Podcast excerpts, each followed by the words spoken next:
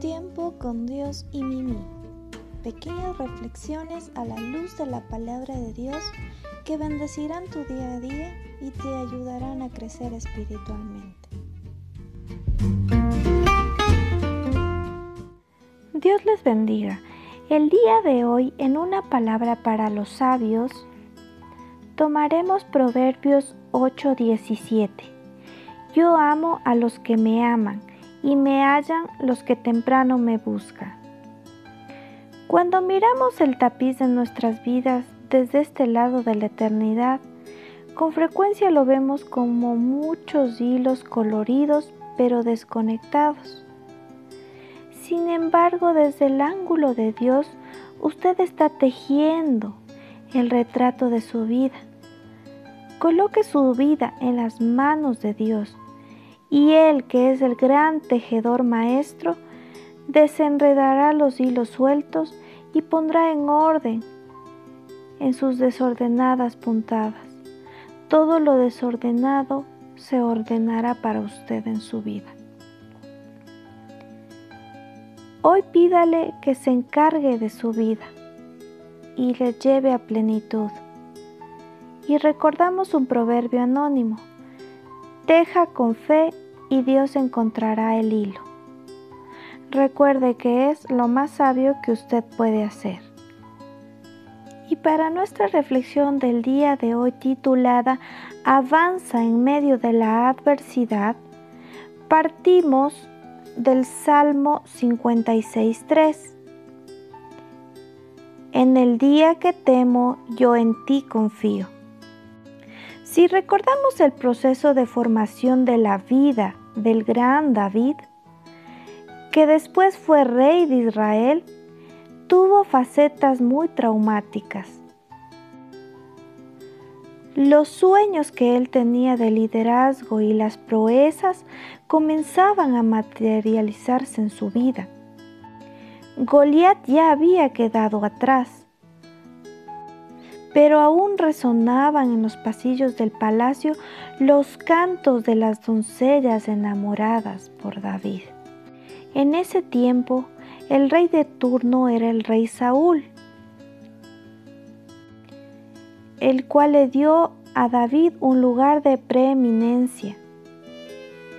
Pero también en ese entonces, la envidia de Saúl era aún incipiente pero crecía en su interior, dentro de su corazón. Mientras que David cultivaba su vida y forjó una íntima amistad con Jonathan. Juntos caminaban por las parcelas reales mientras reían de sus hazañas y proezas en los campos de batalla. Y como si esto fuera poco, David disfrutaba de su luna de miel con la hermosa Mical, hija del rey Saúl. En pocas palabras, David vivía en un mundo ideal. Pero como la vida nos da sorpresas y a veces muy gratas y otras veces sorpresas muy difíciles de afrontar, en un solo día como le puede suceder a cualquier persona, el reconocimiento del rey se cambió en persecución, todo por envidia, a tal punto que el gran héroe David tuvo que salir por la ventana de su alcoba y huir y dejar atrás a su esposa. Con lágrimas en los ojos tuvo también que despedirse de su amigo del alma. Y David acabó en una cueva repleta de forajidos malolientes y de gente que merodeaba el desierto. Todo se derrumbó en un abrir y cerrar de ojos. Sin previo aviso todo se perdió, su fama, su prestigio, los placeres y comodidades que él tenía, todo. Tal vez te sientes identificada con esta historia. ¿Te ha sucedido a ti? He resumido el capítulo 17 al 23 de Primera de Samuel, que nos relata sobre el rey David y las adversidades que tuvo que pasar. Y fue ahí cuando Dios entró en escena y fortaleció la fe de David de la manera más increíble. Y fue ahí que en una de esas huidas le entregaron nada más y nada menos que la espada de Goliat. Lo pusieron en las manos de David, su gran trofeo de guerra. Él pidió un arma al sacerdote que encontró de camino. Y oh casualidad, en la recámara posterior el hombre guardaba aquel trofeo tan valioso. Y fue allí cuando aquella noche David habrá dormido abrazado a su espada y tal vez habrá pensado, está más que claro el mensaje que Dios me está enviando. El mismo Dios de ayer es el mismo Dios de hoy. Se levantó con una fe renovada. No dejó que la dificultad lo venciera. El miedo quedó atrás se estaba forjando un rey, un gran rey, y Dios trabajaba a su favor. Todo estaba previamente preparado y lo que estaba sufriendo era necesario para formar a un hombre conforme al corazón de Dios.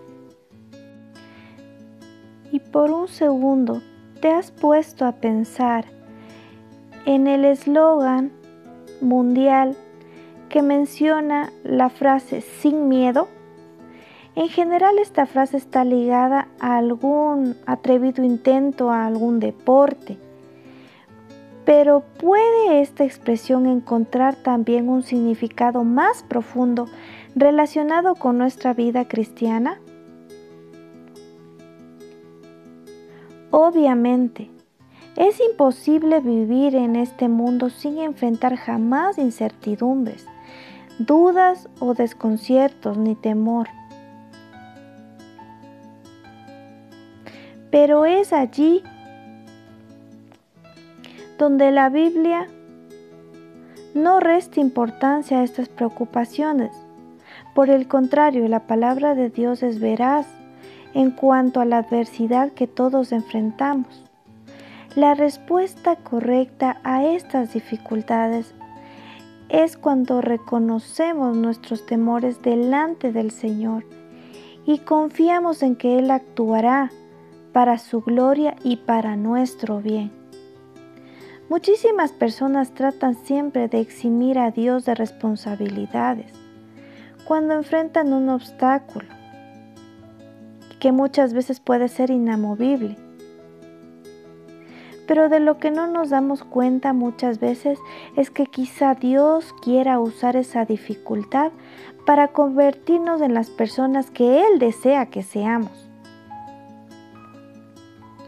Lo que sucede es que la adversidad es una oportunidad para que Dios purifique nuestra fe,